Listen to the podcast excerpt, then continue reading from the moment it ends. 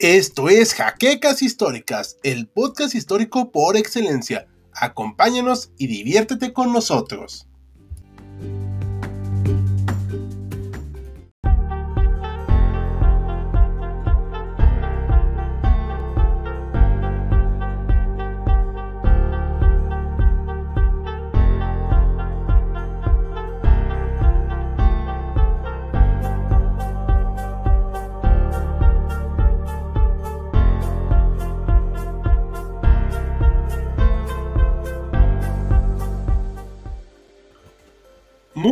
Buenas noches a todo el público de HC Historia Contemporánea. Estamos en nuestro segundo iceberg de la Primera Guerra Mundial. Ahora sí vamos a hablar de un tema pues, bastante popular, bastante llamativo y nos acompañan hoy nuestros acostumbrados compañeros Maximiliano, que está aquí debajo, es Jaime. Saludos, bienvenidos. Doctor Mariano García. Hola a todos, buenas noches. Y en nuestro nuevo compañero Bruno de Gante, que se incorpora al equipo de HC.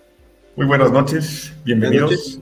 Una voz muy profunda para que lo distingamos de todos.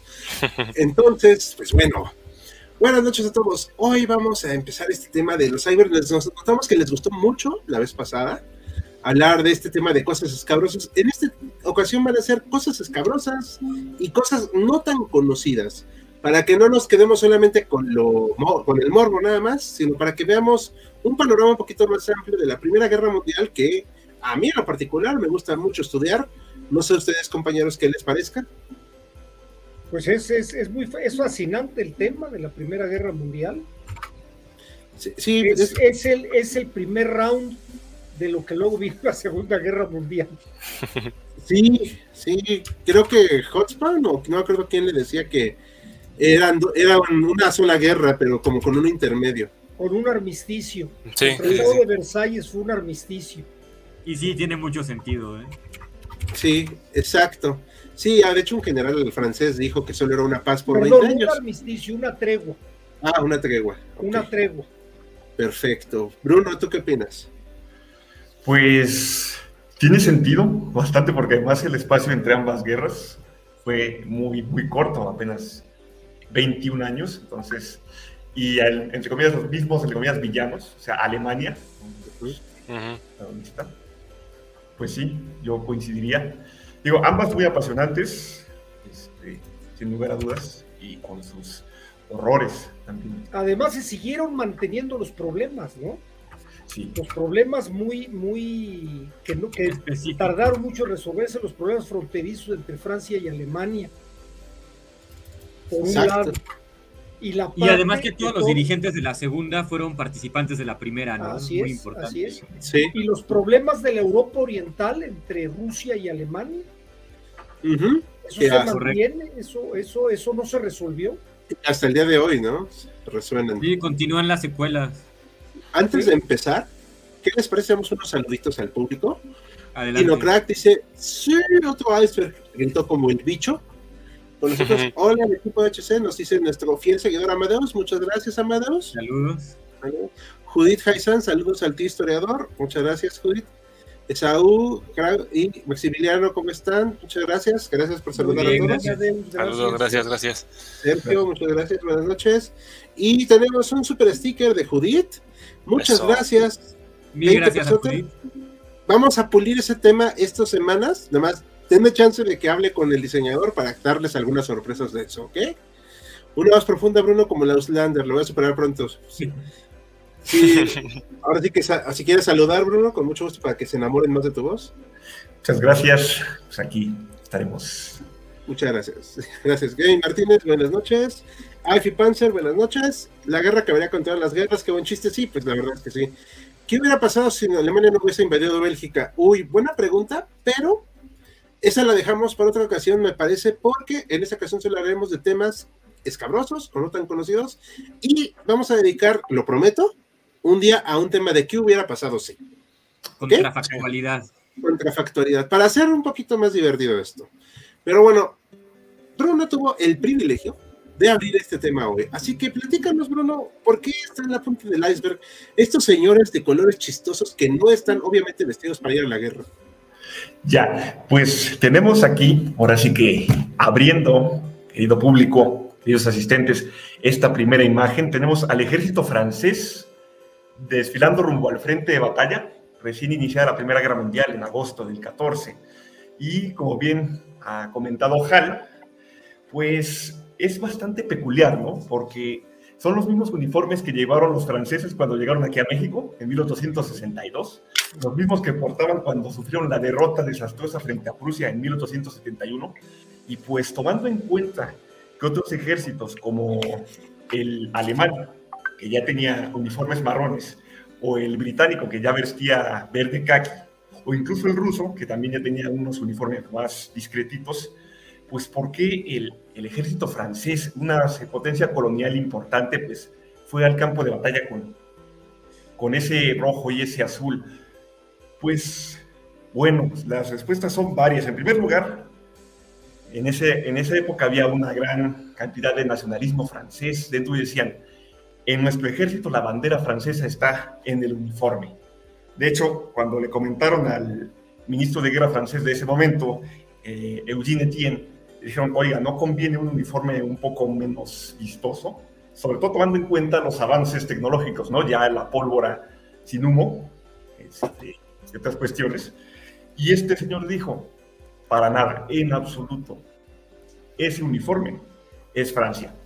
Y pues no tardaron en verse las consecuencias. Eh, eh, algunos de nuestro público sabrán que mientras Alemania invadía por Bélgica, estaba el plan francés, el plan decimoséptimo, de ocupar Alsacia y Lorena, recuperar Alsacia y Lorena, con una ofensiva relámpago, y resultó que en las batallas los alemanes practicaron tiro al blanco con los franceses, una matazón, una gran cantidad de bajas las que tuvieron los franceses, especialmente los oficiales, 20.000 muertos en una batalla el 21 de agosto del 14. Ahora, podríamos recurrir al humor y tal vez este, carcajearnos un poco del ejército francés y decir, pero ¿cómo es posible que, eh, habiendo ya otras experiencias en la guerra, siendo Francia una potencia colonial que enviaba eh, observadores a ver cómo se daban las tácticas de batalla, cómo se probaban estas armas más modernas, no hubieran tomado en cuenta lo del camuflaje. A este respecto, paréntesis, fueron los británicos los primeros en ir cambiando de uniformes. Desde 1857 los británicos de la India empezaron a adoptar uniformes pues, ya más, más discretos, de color khaki, y a tal punto que ya en 1880, en la batalla de Maiwand, en la Segunda Guerra Anglo-Afgana, ya iban todos color pardo, y si bien todavía el ejército británico necesitaba reemplazar algunos de estos uniformes, este, ya después del descalabro de la Primera Guerra contra los Boers, allá en Sudáfrica, donde igual los Boers dispararon a placer contra los británicos. Estos dijeron, cambiamos de plano. Eh, pues los franceses estaban al tanto de todo esto. Oye, pero bueno, entonces decidieron así ser, irse con estos uniformes, así muy vistosos. Obviamente en agosto, pues había lluvias, había lodo, había pasto. Entonces, pues no, no, ¿cómo ocultarse, no? Sí, sí, realmente. Y alemanes con buena puntería también había. Efectivamente, los Mausers, es decir, tenemos un ejército decimonónico con armas ya más modernas, fusiles de cerrojo, pero pues ahora sí que doctrinas y pensamientos todavía tipo guerra napoleónica. Y como dato curioso, en la, las, de las últimas veces que usaron los británicos, o sea, casacas rojas, fue eh, contra los Zulu. Sí, eh, hicimos un video de eso, por cierto, por si quieren verlo. Ahora, yo me voy a poner como abogado del diablo. Sí fue un uniforme muy vistoso. Además es una remembranza de lo que antes eran los uniformes. El uniforme se usó para distinguir y para atemorizar al enemigo. Entonces, por eso en esa época todavía se usaban todo ese tipo de cuestiones, sobre todo antes de la Primera Guerra Mundial. Ahora, con todo y ese uniforme, ganaron Ah, pero en, un principio, pues. No lo dudo, no lo dudo, pero no lo cambiaron, ¿eh? Ahí sí nos vemos a la cuestión de causalidad. Pues sí, fue muy mala decisión al principio, pero. Justo eso iba a preguntar, este, Bruno, ¿no lo cambiaron en el discurso de la guerra? En el 15, rapidito, como, como habían dicho, como bien dijo el doctor, en 1915 lo cambiaron a unos uniformes azules mucho más oscuros. Y de hecho quisiera retomar una parte. Eso sí hubo causalidad, Bruno. Entonces sí hubo causalidad. me, desdigo, ¿eh? me desdigo porque le estaba discutiendo lo de la causalidad, pero entonces sí, sí aprendieron Sí. Ah, Ahora, eso que mencionaba el doctor Mariano hace rato es muy importante, incluso yo creo que viene de tiempos medievales, ¿no? Que las armaduras estaban teñidas, los estandartes tenían colores muy llamativos, llevaban el escudo de armas, la bandera, el estandarte, o sea, era motivo de orgullo, ¿no? O sea, pertenezco a esta región, pertenezco a este señor feudal, vamos a defender esta tierra, así es algo muy simbólico, ¿no? Y pues que se iba a terminar con la Primera Guerra. El ejército chino los diferentes ejércitos chinos y japoneses buscaban lo más vistoso y además usaban una cantidad de banderas enormes para ubicarse de todos los colores para que la gente los viera. Claro, cuando ya cambió con las armas y demás, pues sí, se convertían en dianas, ¿no? Claro, la adaptación. Y quisiera retomar algo que ha dicho también el doctor. Yo también voy a fungir de abogado del diablo, porque este, había una razón también para eso, además, porque los franceses, los militares más clásicos decían, a ver, hemos observado cómo le fue a Rusia en la guerra contra Japón, hemos observado cómo le fue a España en la guerra contra Estados Unidos del 98, con la ametralladora, ahora sí que haciendo estragos, nos interesa que haya una fuerza de ataque este, muy vigorosa. Decían, una guerra a la defensiva se va a terminar perdiendo. Entonces, decían, necesitamos que el ejército tenga una moral muy alta para que pueda aguantar pérdidas, que el ataque sea tan devastador, tanto para nosotros, pero sobre todo para el enemigo, que podamos arrollarlos y ganar rápido. Ahora, dado que el uniforme francés infunde de moral a nuestros propios soldados, sería un error quitar el rojo y el azul vistosos, porque los... Este, es motivante. Los desmotivaría, los desmoralizaría efectivamente. Digo, es una idea muy peculiar, pero había una lógica, como hemos comentado. Por cierto, los interrumpo un segundo. Eh, quiero agradecer a Sergio Lugo por el super sticker de 50 pesos. Muchas gracias de verdad, muy amable. Usaremos ese dinero para alimentarnos todos. Y pues bueno, la Primera Guerra Mundial dice, estuvo lleno de game changer. Ahí se estrenó la aviación como una verdadera arma de guerra, los tanques, etcétera. Exacto.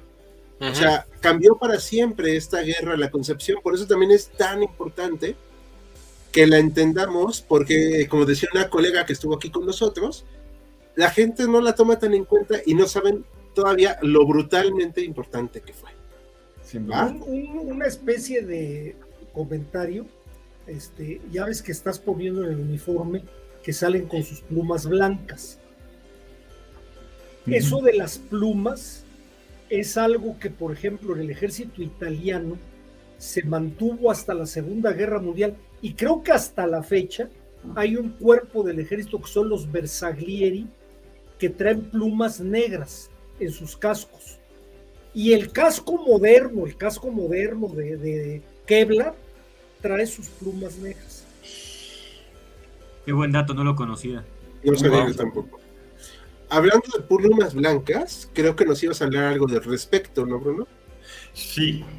Ahora nos trasladamos un poco lejos del frente al otro lado del Canal de la Mancha, así que al ámbito civil. Un tema, híjoles, que es un tanto controvertido en la historia británica. ¿Qué son las plumas blancas? ¿Habían escuchado algo al respecto sobre esta cuestión? No. No, pues bueno, resulta que fue una campaña organizada por un almirante, el almirante Charles Penrose Fitzgerald, con apoyo de eh, algunas mujeres, Emmeline y Christabel Pankhurst apoyaron, pero sobre todo también Humphrey Ward, Humphrey Ward antisufragista, por cierto. ¿Y que, en qué consistía esta campaña? En fomentar el reclutamiento, en que los hombres británicos se alistaran en el ejército. Hay que tomar en cuenta que en los primeros meses de la guerra, la guerra, esta primera guerra terrible, se llevó las vidas de la mayor parte del ejército profesional británico en tres meses, es decir, que urgía reclutar urgía reclutar gente, hasta bajaron los requisitos de altura y de peso para entrar. Y entonces, ¿qué dijeron? Pues bueno, vamos a hacer que grupos de mujeres eh, de clases medias, clases altas, contribuyan al esfuerzo bélico, los hombres van a contribuir en el frente, con las fábricas, y que este grupo de mujeres de clase media y alta ayuden a la labor del reclutamiento. Y pues básicamente iban en grupos buscando hombres que no llevaran uniforme militar, que, indicara que habían, ya está, se habían enlistado. Y entonces decían, está enlistado, ¿no? Pues bueno, pluma blanca. Y, le ponían pluma blanca en el saco, como aquí se puede ver en la imagen de la derecha. Ah, está un poco corta, no importa. Este, a ver, y era una especie de avergonzamiento, porque simbolizaba como cobardía. O sea, imaginen esta idea de que eres hombre, tienes que cumplir con la patria y de, este, mostrar eh, tu masculinidad en el campo de batalla. Si no aquí, dice, pues, aquí dice, perdón, te leo esta parte porque no me di cuenta que se había cortado. Ah, creo que la puedo alejar. Ah, ya, perdón. Perfecto. Aquí se ve una imagen justamente de, un, de uno de estos hombres que llegan estas mujeres. Y como puede verse también en el otro cartel, dice, las mujeres de Gran Bretaña dicen vayan. Aquí, incluso, y aquí eh, el compañero Maximiliano me puede complementar, es como una especie de apelación a este dicho espartano, ¿no? Que decían las madres y mujeres espartanas a sus esposos. Prefiero verte llegar con tu escudo o sobre tu escudo. Nada de que vienes sin él. Es decir, muere por tu patria o regresa como él. O sea, pero voy a pelear. claro, haciendo como un pues, como una sátira hacia la masculinidad, ¿no? O sea, si eres hombre, debe a pelear. Así es. Sí, y de hecho Fitzgerald, el, el, que orquestó esta campaña, decía, tiene que quedarles claro a nuestros jóvenes británicos que hay un temor o una vergüenza peor que la muerte, algo peor que la muerte del campo de batalla, y es eh, ser un descastado en tu patria, pasar como un cobarde. Entonces hay que, deshonor, ¿no? Sí, deshonor. Y entonces, pues, si han visto este documental, lo, recomiendo de este, Peter Jackson de Nunca llegará a viejos. De hecho, cuenta ahí una anécdota de un joven que tenía unos 16, 17 años, ya había estallado la guerra hacía poco, y le llega una de estas este, mujeres, la llamada Brigada de Orden de la Pluma Blanca. Le dice, ¿ya está usted enlistado? Y él dice, eh, tengo apenas 17, todavía no me toca. Ah, es lo que todos dicen, Pluma Blanca el muchacho ni tardo ni perezoso al día siguiente fue y se enlistó. Y ese fue el caso de varios este, hombres. Sí, sin duda muy controversial. Este, hay algunos este, historiadores que han seguido el asunto. Está el debate de, porque hubo cierto apoyo de algunas sufragistas, hubo otras que se opusieron.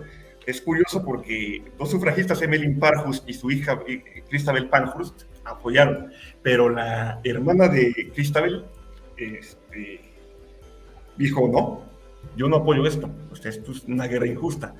Hubo también antisufragistas que formaron parte de esto, reitero, clases altas y medias, porque las mujeres de clases más humildes pues, se iban a las fábricas, incluso de enfermeras.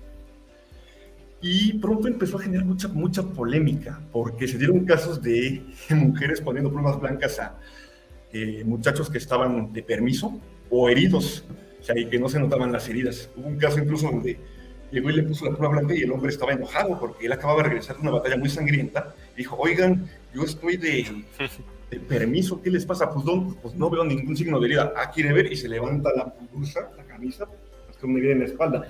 La mujer se puso roja de vergüenza y dijo, usted disculpe. Pero sí, con el paso está fuerte. Este, sí, sí, sí. Wow. Muy interesante. que sí, no, no se conozca mucho, porque sí es mucha, mucha vergüenza y muy controversial esto. Por cierto, algo que un día estaría bien tocar así de pasadita, más profundo, es que hubo tanto sufragistas como antisufragistas. Claro. Sí. Y es, algo que también pasó en México, ¿eh? Hubo mujeres que se opusieron al voto femenino, así. Sin lugar dudas. Y eran no pocas. Ah, eh, vamos a ver saludos antes de seguir. Saludos hasta Argentina, a Iván Paso. Andrés Mejía, buenas noches. ¿Se hablará sobre los Cárpatos? No, en esta ocasión no. Gambo, Gomorax, no, buenas noches. Pero quédense a ver quién vamos, de qué vamos a hablar. Me llama la atención de la participación del Imperio Otomano para hacer un imperio, no lo hicieron tan mal. Mm, sí, ah, sí. así, Creo que, cambiaron esos ridículos sombreros uniformes por una información y el emblemático casco Adrián yo siempre he querido, muy famoso, ¿eh? es, muy famoso. Y muy popular. un peligro para ti. sí. Un gran imperio colonial sin saber la existencia del camuflaje. Sí, bueno, ahí recordamos de nuevo el super sticker de Sergio Lugo. Tengo una pregunta, ¿por qué los británicos no cambian sus cascos, Brody? Se han dado cuenta que cuando protegen a tus soldados de pequeños escombros o fragmentos que peligran, le al soldado. Es una muy buena pregunta. Un día haremos un, programa de los cascos. Recuerden, extraer también comen, amigos. Exacto. Y yo como por cuatro. Yo creo que el más efectivo era el alemán. El, no el del pico, ¿no? Sino el otro. No, no, el, el, el, que recubre las orejas. Sí, Ajá. Buenas noches. Creo que poco a poco todos lo han adoptado. Ahorita se suben los cascos modernos. Ese diseño. Ese estilo. Sí, sí, sí. De hecho, La contribución de los Arditi fue realmente para Italia, solo sirvió en un par de campañas. Mm, no sabría decirte ese dato. La verdad es que lo desconozco. ¿Tú sabes algo, Mariano? No, no, realmente no. por favor, déjenme sus preguntas así para que luego investiguemos esos temas. Ni modo, llegué tarde como la llegada de Estados Unidos a la guerra. Cero fanfic. ¿Ah? Entendí esa referencia. Mejor el crossover sería un encuentro Adolf y eh, Manfred von Richthofen. No creo que a, Manfred le hubiera gustado Adolf. Ni modo, pues, hola historiadores. Llegué tarde, Alejandro, que no te preocupes. Buenas noches. ¿Se hablará del uso de armas químicas? Sí, vamos a hablar de, de hecho, sí. El casco Brody también es muy emblemático, exacto, Bruno me cayó bien. A todos nos cayó muy bien. Sí, Muchas gracias, Sí, ya este, luego le quitaremos su collar de explosivo. Ah, bueno, ahorita me toca a mí este detalle, ¿va? Vamos a hablar de un tal señor Eric Ludendorff, que todos lo conocen a menos de nombre, pero pocos saben que escribió un libro de guerra. Digo, muchos dirán, ah, pues era general normal, sí, pero lo dividió en dos partes. Y no creo que sean casualidades los años, del 14 al 16 y del 16 al 18. Porque como que en esta parte del 16 todavía es como la época gloriosa de Alemania militarmente pero a partir del 16 es ya la cuestión más mm, decadente. Pero tampoco muchos saben que él sí estuvo aparte en el campo de batalla occidental, no solo oriental. Casi todos lo ubicamos famoso, que, se fue famoso por el frente oriental, ¿cierto? Sí, claro. Entonces, en el occidental él estuvo. E hicimos un video de ello en la batalla de Lieja, por si no lo recuerdan o no lo han visto, pues lo pueden checar en esa batalla donde había muchas fortificaciones y contrario a la creencia popular, Bélgica no era un solo, solo un tope, resistieron como pudieron. Este Ludendorff encabezó a un grupo de soldados a tomar una fortificación, él con el frente, o sea, él al frente, como su general. La verdad es que sí fue bastante heroico, porque pues digo, al final fue un prusiano, su estirpe militar se lo pedía, y cuando se dieron cuenta, hicieron, hicieron toda su entrada épica y no había ya nadie en la fortaleza. Pero bueno, el chiste no es tanto que haya sido épico, no, sino que esa leyenda ayudó a que la gente le compusiera canciones, los niños le cantaran, dieran día de descanso en la escuela. O sea, hicieron toda una faramaya por capturar una fortaleza abandonada. Es algo... un héroe, era un héroe que cuando en 1800, 1928 Hitler trata de dar el putsch de Múnich, está asociado con Ludendorff. Sí. Y ahí ya no quedó tan bien, ¿eh? Sí, no, no, no. O sea, de hecho, se desencantó mucho Ludendorff del austriaco. Pero, digo, no tiene nada de malo decirlo. Ludendorff era una persona muy conservadora, eh, rayando en lo ultra reaccionario, tal vez. Pero también al final había sido un héroe de guerra que escribió y que, que no ayudó mucho cuando terminó la guerra a no difundir esta idea de la traición a Alemania, ¿no? Creo que fue uno de los principales promotores. ¿Ustedes cómo ven? Sí, además de que, digo, cuando el, 1928, que es la fecha que menciona Mariano, era la figura política más importante de Alemania. Así es, así es. Como, oposición al... Ahora, era monárquico, ¿eh? Exactamente. Él quería que regresara el Kaiser. Sí. Y, él era espiritista. Ah, no, hombre. De paso. Mala combinación. Ah, pues hubiera juntado con Madero. Le gustaba, empezó a andar con las ondas de los fantasmas. Y, o sea, se volvió así medio raro. La teosofía, me imagino. Sí, aparte ya estaba más grande. O sea, no lo justifico. Pero pues ya cuando se vuelven más grandes, hasta flotar con las calles, era Pero en esa época el espiritismo era muy aceptado, güey. Sí. Como estaba en su auge, por lo menos en Alemania. Es que también era entendido de manera diferente a como lo entendemos hoy. Digo, o sea, en, en, Estados Unidos hubo toda una corriente espiritista fuertísima a principios de siglo. Sí, no había Mercurio retrógrado. Y además estaba relacionado con la élite político, ¿no? Político exacto. Ándale. exacto. Ándale, ándale. Bueno, vámonos al siguiente tema, chicos, para que no nos gane el tiempo y no nos cansemos tanto. A si no te quita mucho tiempo, te quería preguntar, eh, Hal, eh, ¿ese libro de Ludendorff está, es accesible? sí, está en Amazon.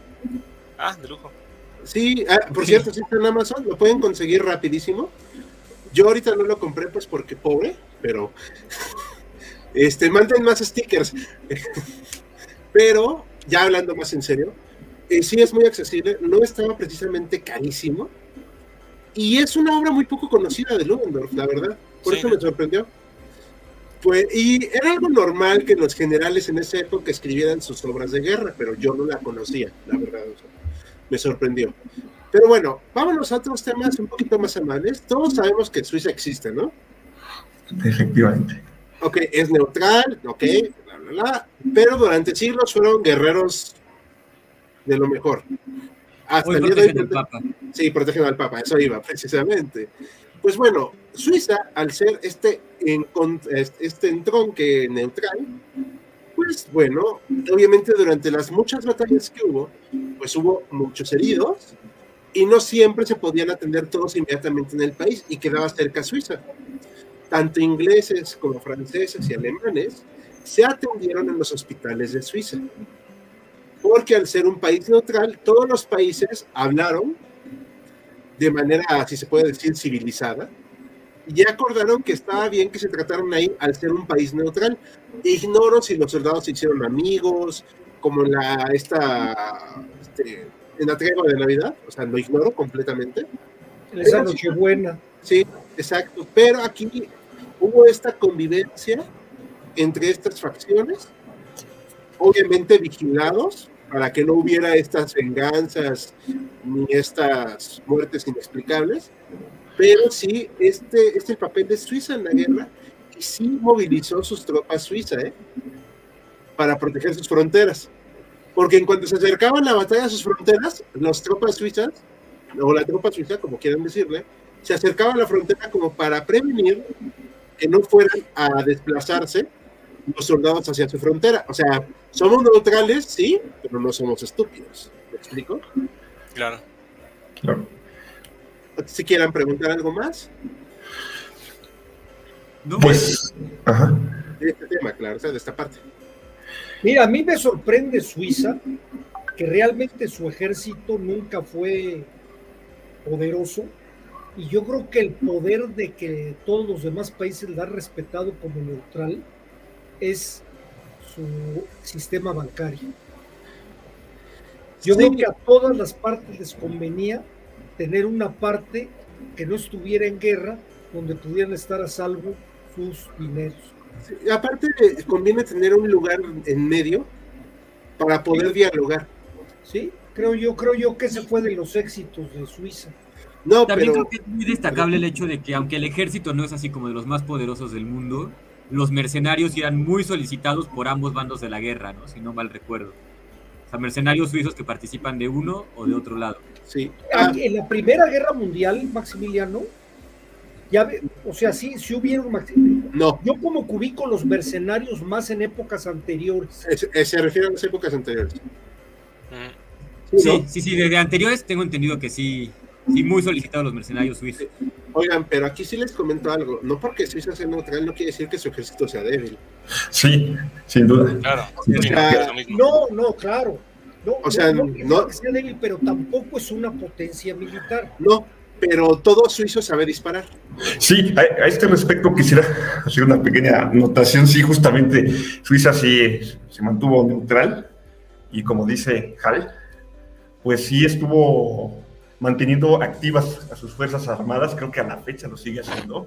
si bien, como han comentado, pues no es así la gran potencia militar, pero sí servicio militar obligatorio para todos los varones este, durante un periodo importante. Estuvo muy preocupada por tener a sus ejércitos más o menos a la par.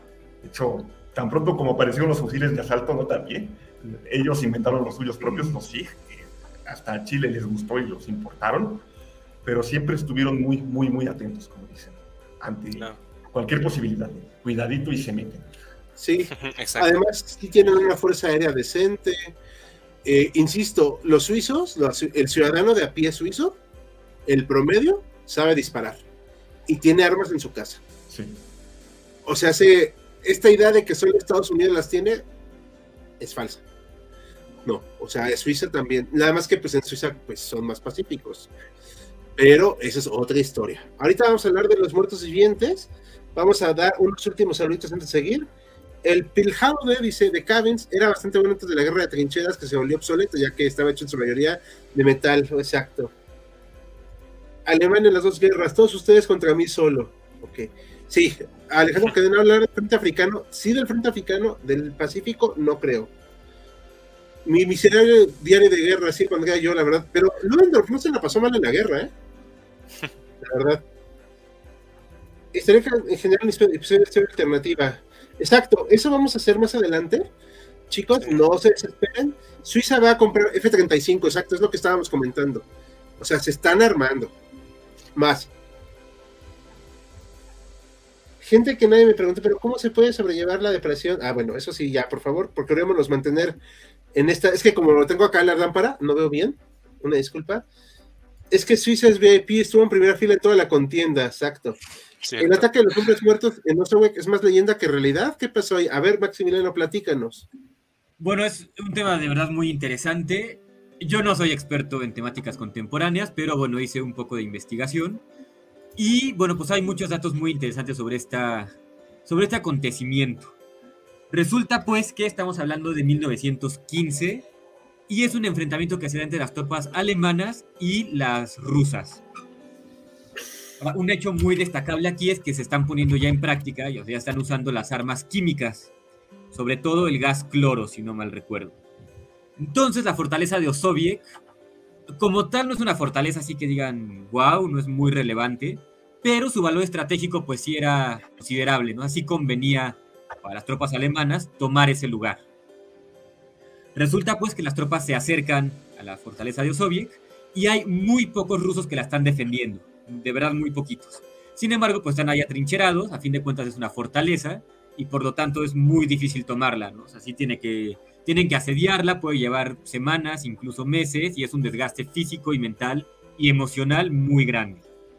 Entonces los alemanes deciden bombardear día y noche sin parar, con gases y con químicos, para, según ellos, aniquilar a los rusos. Los rusos tenían ya máscaras de gas, muy poquitas, y las que tenían eran de mala calidad, o sea, no eran adecuadas para ese enfrentamiento. Sin embargo, algunas de ellas pues hacen más o menos su papel, que logran hacer que los rusos sí sobrevivan, aunque en pésimas condiciones. Se dice aquí que los rusos escupían sangre, estaban tosiendo, estaban ya medio muertos o más muertos que vivos.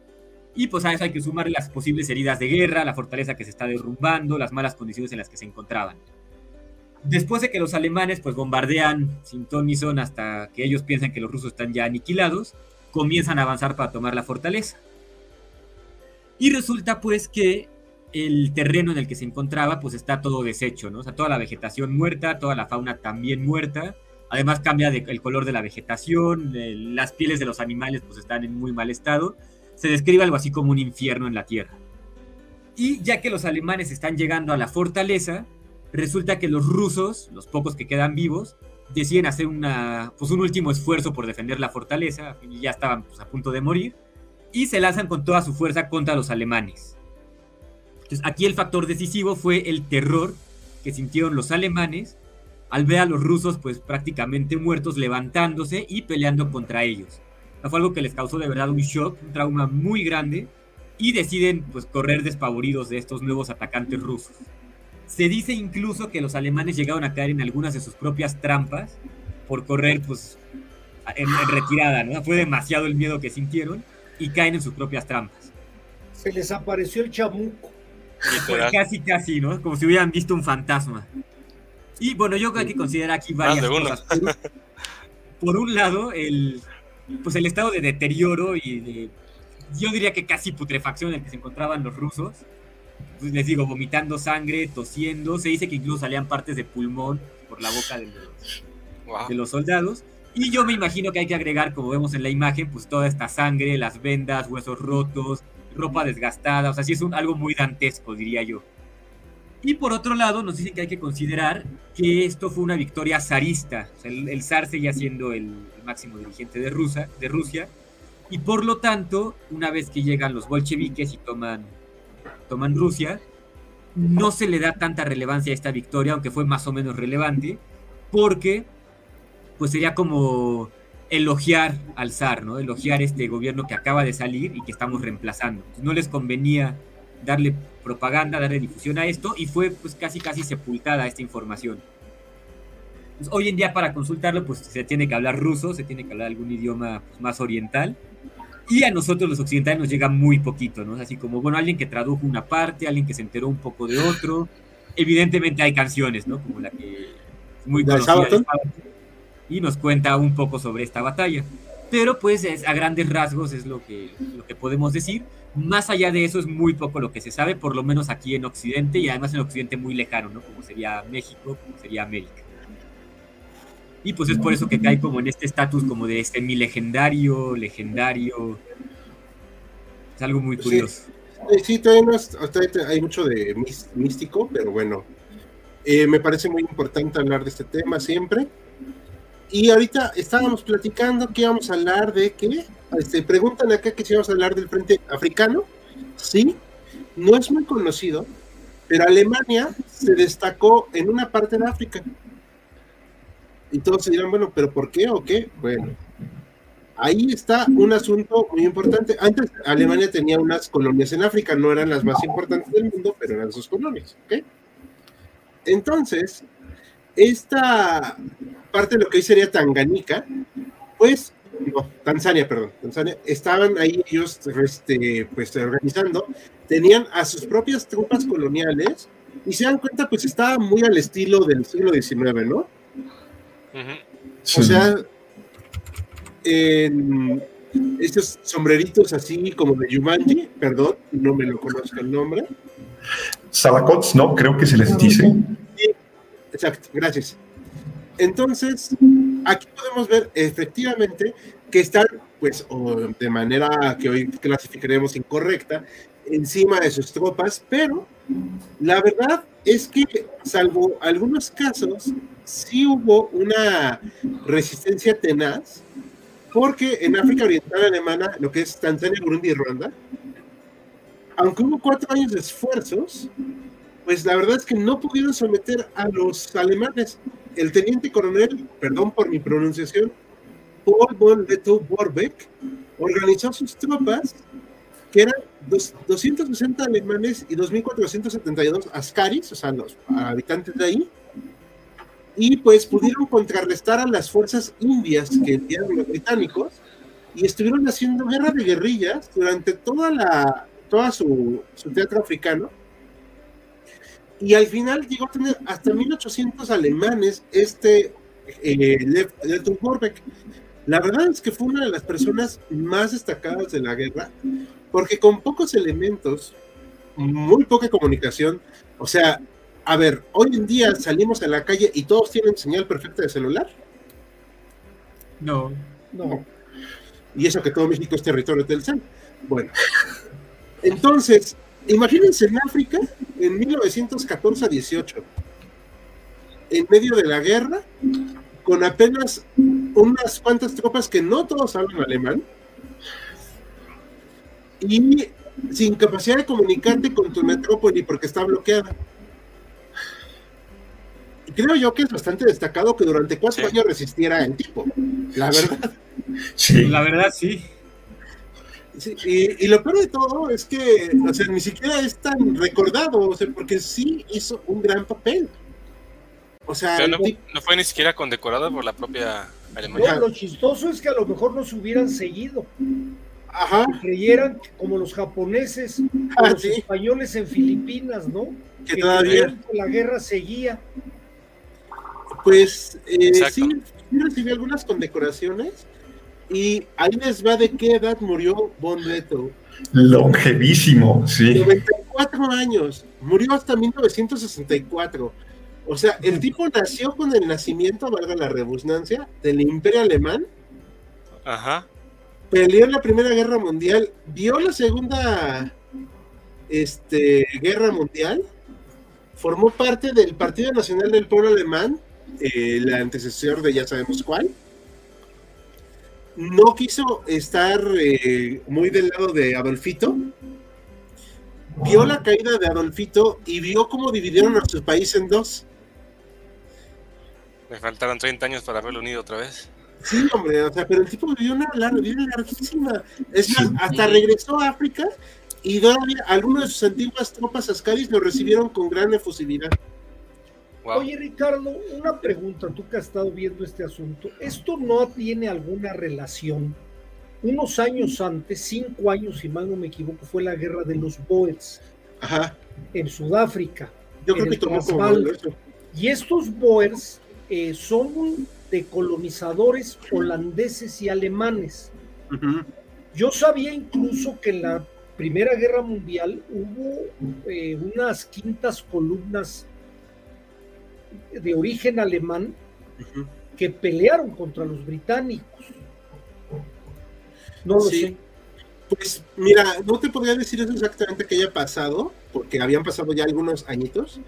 Lo que sí es cierto es que von Warbeck sí de seguro tomó en cuenta estas tácticas guerrilleras de, de los Boers, porque al final él eh, siempre estuvo oculto entre la selva y todo. Y lo que sí es cierto es que también él, aunque no recibió todas las condecoraciones que hubiera merecido recibir, porque pues se destruyó el imperio alemán, ¿quién lo iba a condecorar? Pues nadie. Exacto. Entonces, sí se le reconoce como una de las personas pues más eh, pues más tenaces en su ahora sí que en la defensa del imperio, ¿no? Y al Bundestag de, bueno, de Alemania, del, de Alemania capitalista, sí dio una, este, una pensión, un pago a todos los ascaris de sobrevivientes de la Primera Guerra Mundial. O sea, les dieron como pago con intereses y todo por haber defendido el imperio alemán. ¿Me explico? O sea, al menos este podríamos decir que es un legado.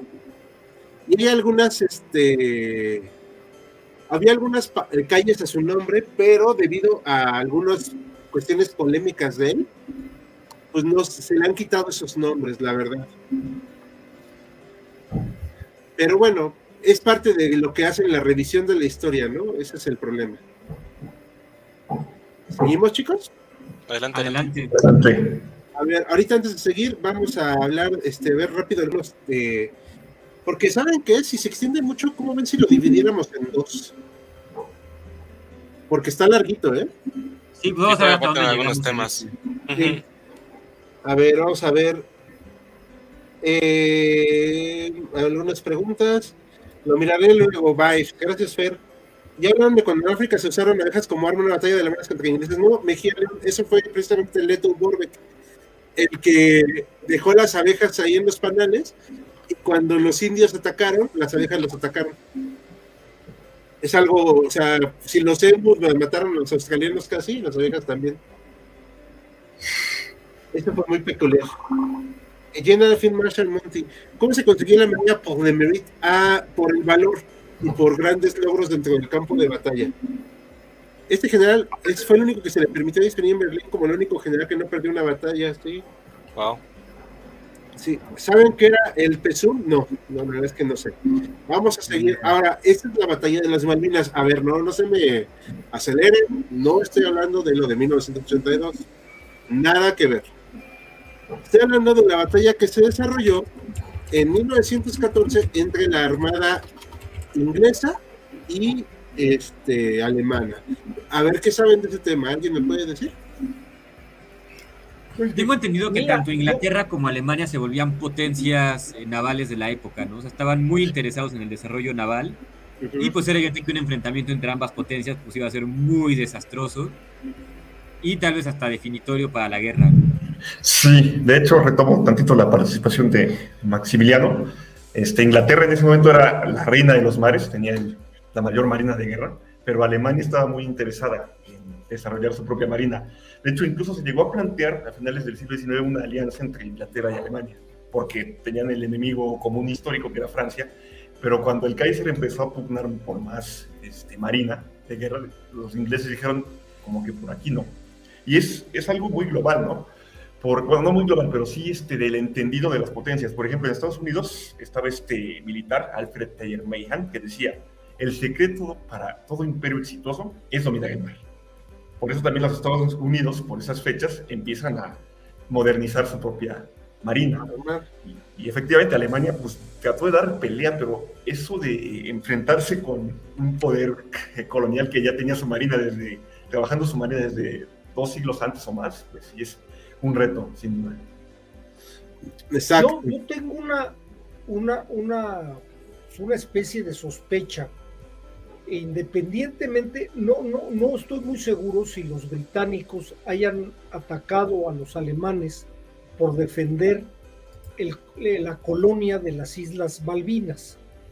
Ahí me da la impresión que el, el recorrido que había entre América del Sur y Europa, América del Sur era un proveedor muy importante de alimentos, de granos, sobre todo para la parte de Alemania.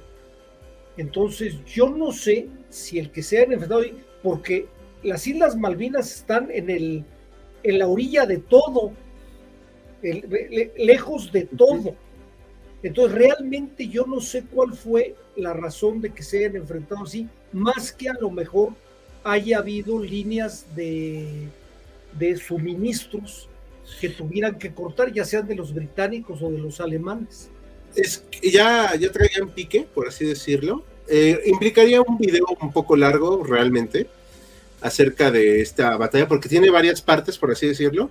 Incluso se enfrentaron en Chile, en la batalla del Coronel, unas este, naves inglesas y alemanas, la cual ganan los alemanes, por cierto. Pero en la batalla de las Islas Malinas, este, la verdad es que sí, son despedazados. Traían pique porque eh, recordemos que ya estaba la guerra, o sea, ya, o sea, no, no había, todavía no estaban en negociaciones, ultimátum, no, ya, ya era la guerra abierta. Y pues en la guerra abierta, si ves una, nave enemiga, ¿qué haces? Pues le disparas, ¿no? Sí, entonces, eh, hacían el recorrido desde Asia para ir como hacia Europa, pero pues por lo tanto iban atacando algunas posiciones. Insisto, requiere un video un poquito más largo, pero en síntesis es eso, pasan ahora sí que por la orillita de América, por la colita, que es Chile, y suben por las Malvinas porque creían que no había muchos barcos, pero son sorprendidos. Entonces, el, este, ¿cómo se llama? El oficial Maximilian von Spee, no voy a decir todo su nombre, perdón, pero es larguísimo.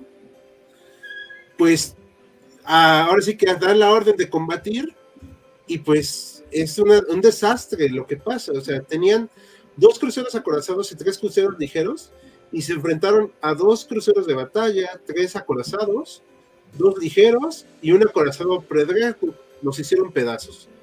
O sea, fueron casi dos mil muertos del lado alemán, incluido el mismo Bonespy. O sea, no, no había forma. ¿Y a eh, Inglaterra le hundieron algo? ¿Hubo muertos? Hubo como unos 10 muertos. Ja. Sí, o sea, fue, fue brutal. Los barrieron, literalmente. Sí, los barrieron. Y pues, digo, no estoy aplaudiendo ni nada, solamente pues, la, el resultado. Y aunque eh, se le da Buen espía el trato de héroe, pues la verdad es que perdió cinco barcos muy importantes, o sea que no tenían para estar echándoles, ahora sí desperdiciándolos. Y al, final, sí, muy costoso. Y además... Saliéndome, un poquito del tema, bueno, no del tema, de la, de la ubicación geográfica, tal vez la batalla naval más grande que se haya dado en la historia del mundo Jutlandia, que se dio entre alemanes y, y británicos en Jutlandia. Sí. Sí, indudablemente. Y que ninguno quiso seguir. Pero, hay lo, pero fíjate que ahí la ubico. Lo que no sé qué demonios estarían unos barcos en plena guerra mundial cuidando las Islas Malvinas. No, este, o sea, los, los, barcos británicos, pues sí, o sea, es obvio, ¿por qué? Eh, pero los alemanes iban desde Asia porque estaban en las posesiones alemanas en Asia. Tenían como cuatro islas, yo no sé, eran sus posesiones. Era la flota del Pacífico, una cosa así. Y insisto, requiere un video mucho más largo. No, no, claro, claro, claro. pero, o sea, estaban saliendo como hacia Europa. O sea, la idea era llegar a Europa. Era llegar a defender. Sí, es que no podían atravesar África. O sea, de verdad creyeron que atravesando América iba a ser más fácil. Pues, ¿no? Oh, sorpresa. Oh, sorpresa. Pero bueno. Ah, una última anotación rapidísima. Creo que justamente por esta desventaja de enfrentarse a marinos veteranos, Alemania por eso le puso mucho más inversión a los submarinos. Sí, sí, sí, tiene sentido. Sí, porque aparte era más barato. Sí. Aquí esto que les estoy poniendo es la rebelión de Pascua de Irlanda de 1916. Saludos a El Pato. El PCO, ah, fue el Partido Comunista Mexicano. Ah, ok, bueno, vamos a enfocarnos, chicos, lo que es el tema de la guerra, la verdad. Yo no quiero ser malonda, pero pues sí para podamos avanzar, porque es bastante largo. Saludos a Aren Vallarta de hasta Bogotá. Y por último aquí... Eh, ya. Creo que ya son ahorita los, los frentes coloniales se pensaron para mantenerse un tiempo y descargar tropas, sí, pero alemanes eso lo llevó a otro extremo. Y Bolita, pues en especial. Aquí de Irlanda. Bueno, a ver, ahorita hablamos con Bruno de las sufragistas muchos se ha dicho que era un problema muy fuerte para Inglaterra las sufragistas. Mm, la verdad es que no tanto. El problema para Inglaterra era Irlanda. Y la rebelión de Pascua de 1916 se lo confirmó. Este, Irlanda, muchos irlandeses fueron voluntarios al ejército, ¿ok? O sea, dijeron, somos ciudadanos británicos, vamos a la guerra, Así nos confraternizamos, unimos lazos y nos evitamos de estarnos peleando, ¿no? Pero obviamente la parte más radical, republicana, se dijo no. Y ayudados por Alemania, porque les envió armas a Alemania, pues se dio la rebelión en la Pascua en 1916. Obviamente, pues fue una rebelión muy dura y así de dura fue la represión. Inglaterra no iba a soportar ese cuestionamiento a su poder, peor aún porque pues era en su territorio directo o lo que ellos consideraban así. Y esta rebelión de Pascua es muy importante dentro de la guerra porque sí distrajo a Inglaterra. De hecho, lo hizo eso Alemania precisamente por eso. Así como lo hizo con Rusia, con Lenin, aquí casi lo hace igual con Irlanda, ¿me explico? ¿Vamos bien? Sí, sí, sí.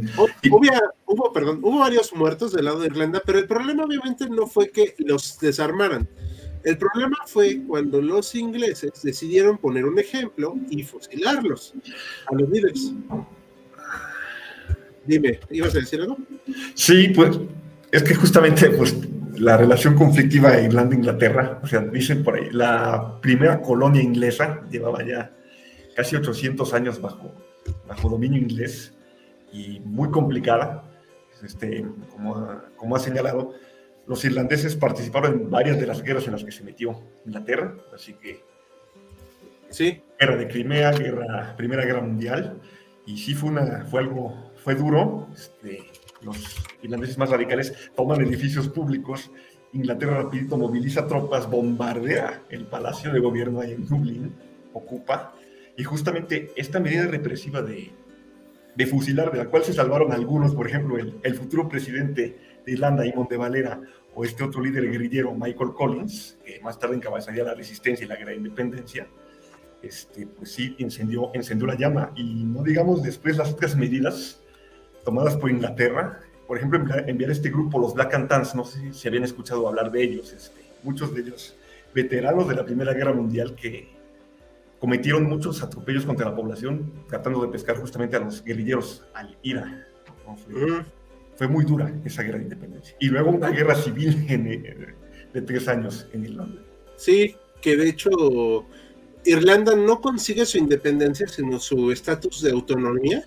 Y ya poco a poco, de forma legislativa, consiguen su independencia. Un dato, había 16 mil eh, soldados británicos y mil pro-británicos, o sea, irlandeses pro-británicos en esa área.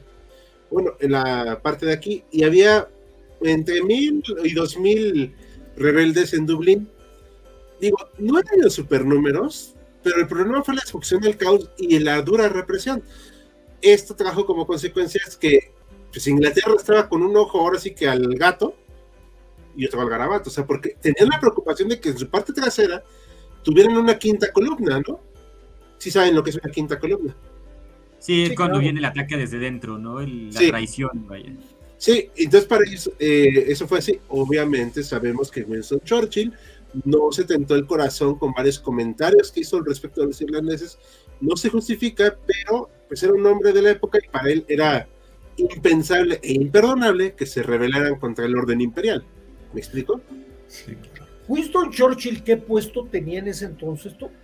Era el Lord del Almirantazgo, pero en este momento era. Era algo de las armas, él. A ver. Ah, no, eh, ministro de municiones en 1917.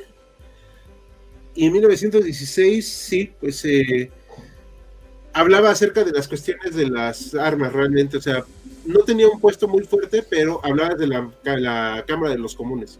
Mm. O sea, sí era un hombre político al final de cuentas. ¿Va?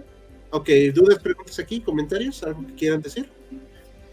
Pues una historia apasionante la, la lucha irlandesa. Sí, es muy fuerte. Oigan, miren, les propongo algo. Como son 20 diapositivas, ¿por qué no hacemos 10 y 10 la siguiente semana? Me parece muy bien. De acuerdo. ¿Todos de acuerdo? De acuerdo. Va. Ahora sí que viva la democracia. A ver, esto que es un alambrada. ¿Por qué creen que es tan importante la alambrada en la guerra? Pues por ser un obstáculo, ¿no? Sí. Es el eh, obstáculo que además te, detiene, o sea, te, te, daña, pues son alambres de púas. El alambre de púas se había inventado unos 50 años antes para acercar este, en Estados Unidos y en, varias partes de las granjas. Entonces este alambre de púas pues te dañaba y te quedabas enredado y eras presa fácil de que te ametrallaran, ¿no? Justo a eso quería llegar. Porque, bueno, o sea, se tiene noticia, por ejemplo, en la Edad Media de tácticas de defensa de fortalezas, que es poner una pequeña rendija en la parte de arriba de la puerta para que si llega a entrar el enemigo por ahí le vacías agua o aceite hirviendo. Y bueno, cuando me enteré eso me pareció una salvajada, ¿no? Como, cómo rociar con aceite, hirviendo a alguien. Y pues creo que esto es algo como muy similar, ¿no? O sea, te caes en el, en el, alambrado, te enredas en las púas y pues creo que ahí quedaste. Muerte muy lenta, muy dolorosa y quedas totalmente a merced del enemigo. Exacto. Pero aparte, aquí hay un tema psicológico. Imagínense que ustedes son tus soldados en medio de la, del combate, en la tierra de nadie, y por escapar o por etcétera, caen en las púas, en los alambres.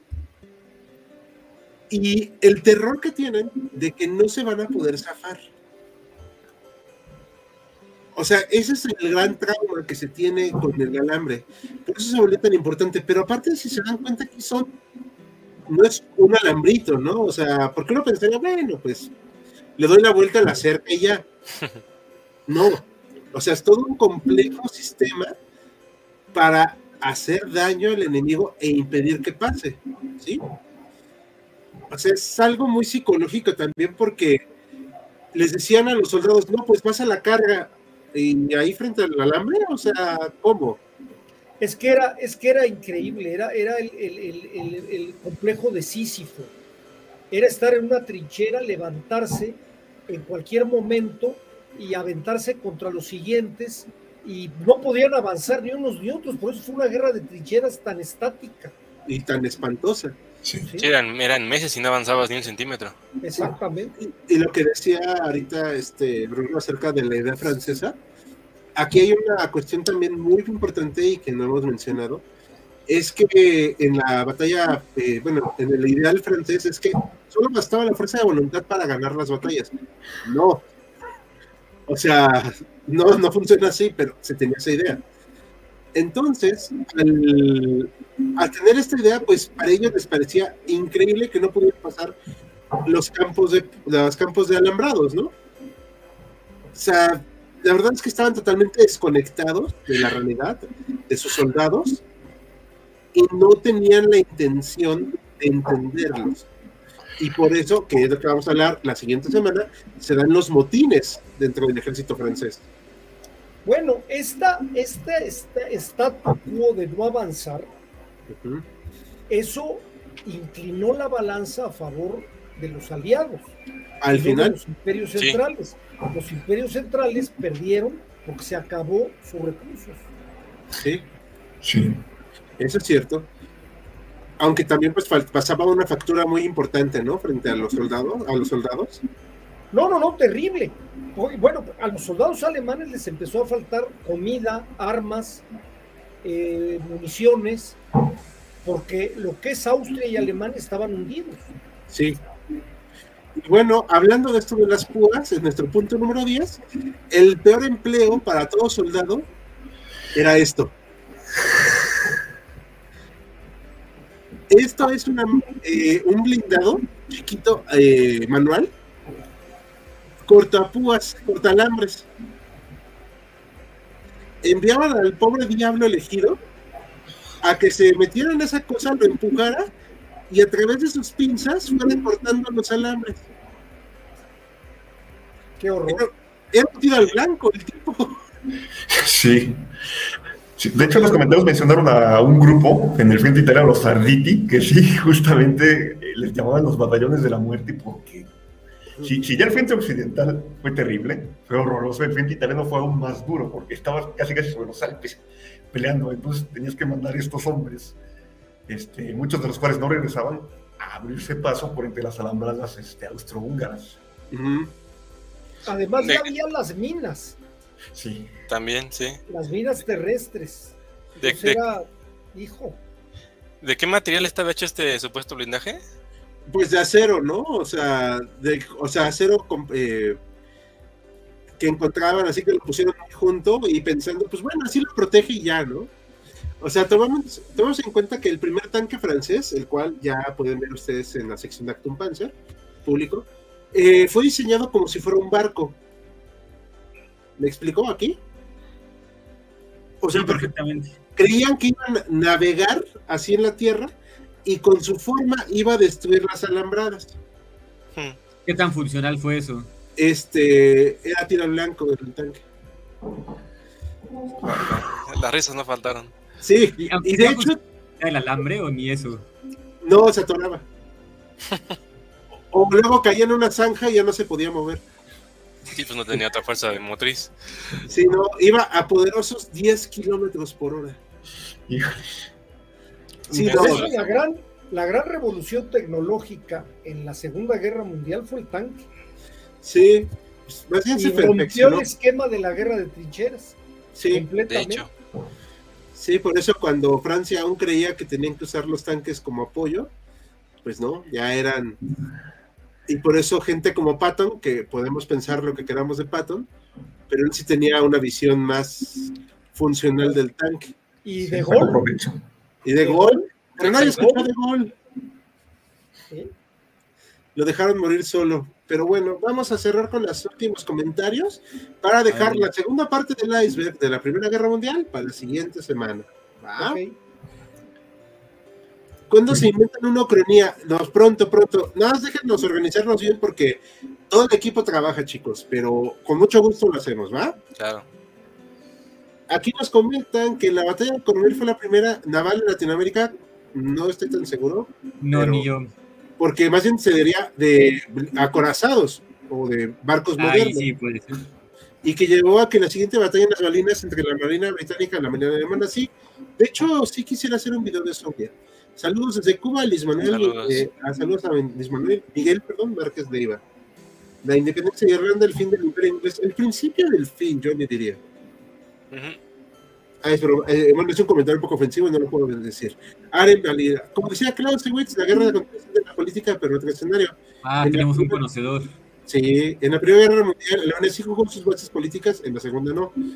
Mm. Más o menos. Hay una anécdota de aviones invisibles, esto sí me llamó la atención, que crearon los alemanes, eran unos aviones hechos con un polímero especial transparente, el cual a cierta altura las copas a tierra no podían verlos. Desconozco el tema, pero lo checamos. Churchill me recuerda un poco del Churchill, el tanque con lanzallamas. Hubo tanques Churchill, más adelante hablaremos de ellos. Aparte, quitar los cuerpos del alambre de púas era arriesgado, ya que se quedaban a la vista de los enemigos. Exacto. Claro, claro. ¿Quién fue el primero en usar alambre? Comentaba el doctor García, los estadounidenses, para delimitar la propiedad privada. Así es, así es. Parece de cartón el tanquecito ese, dice sí, sí, parece. Casi, casi, en la práctica lo era, parecía, ¿no? Sí, este tanque fue diseñado para atravesar las trincheras y si se caía en una ya no podía salir, aparte de que los tripulantes se cocinaban casi casi. ah, otro detalle. no, el que le decía el francés. Sí, es que aparte. Imagínate empujarlo. No, eran como 20 toneladas, o sea, era una cosa. Es que de hecho eran como las orugas del tractor, nada más con un cascote de arriba. O sea, no estaba mal la idea. Para hacer la primera idea no estaba mal. Pero la ejecución, pues sí dejó que desear, ¿no? Y Rommel no lo vi. Ah, sí, bueno, sí, también. La batalla de Coronel fue que los barcos alemanes y británicos en aguas chilenas estaban cerca de la costa. Así que los los de Coronel estaban espectadores disfrutando de la batalla. Órale, eso no sabía. Durante 1914. Pero bueno, me pareció muy interesante el ejercicio, el ejercicio de hoy, pero me sorprendió que nos rebasara tanto el tiempo. Y pues estuvo bien porque eso nos da pie a la siguiente semana. ¿Ah? La parte 2. La parte 2, la venganza. Ok, chicos, ¿algo que quieran comentar antes de partir? No, nada, muy, muy, muy interesante todos los temas. Es muy complejo, pero sí está muy bueno.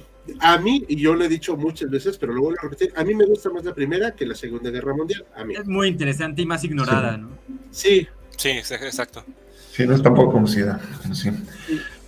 Pues retomar rapidísimo, ay, perdón, el comentario de Hal, que sí hubo mucha incomprensión de los mandos militares que eran pues, ya viejos 60, 50, 60 años, Joffre, French, Haig, pues no entendían el tipo de guerra que estaban librando sus soldados, de ahí que se acuñara la frase, ¿no? Leones liderados por asnos.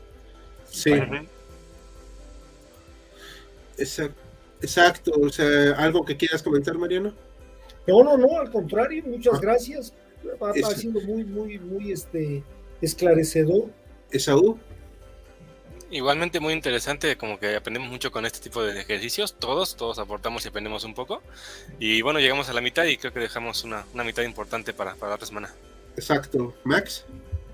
No, pues muchas gracias, de verdad fue muy ilustrativo. Sé que no son mis temas, pero pues aprendí muchísimo de la Primera Guerra Mundial. Muchas gracias. Hasta este pequeño blindado corta alambres que no cortaba nada, pero bueno. Muy bueno. Eh, chicos, pues a nombre de todo el equipo de HC, nos despedimos. Esténse al pendientes de nuestro Patreon, que ya tenemos nuevas opciones. Esténse al pendiente del el video del sábado bélico, que va a estar muy interesante. Y con nuestros nuevos guionistas. Y así iremos presentando poco a poco a todos los que se han ido incorporando.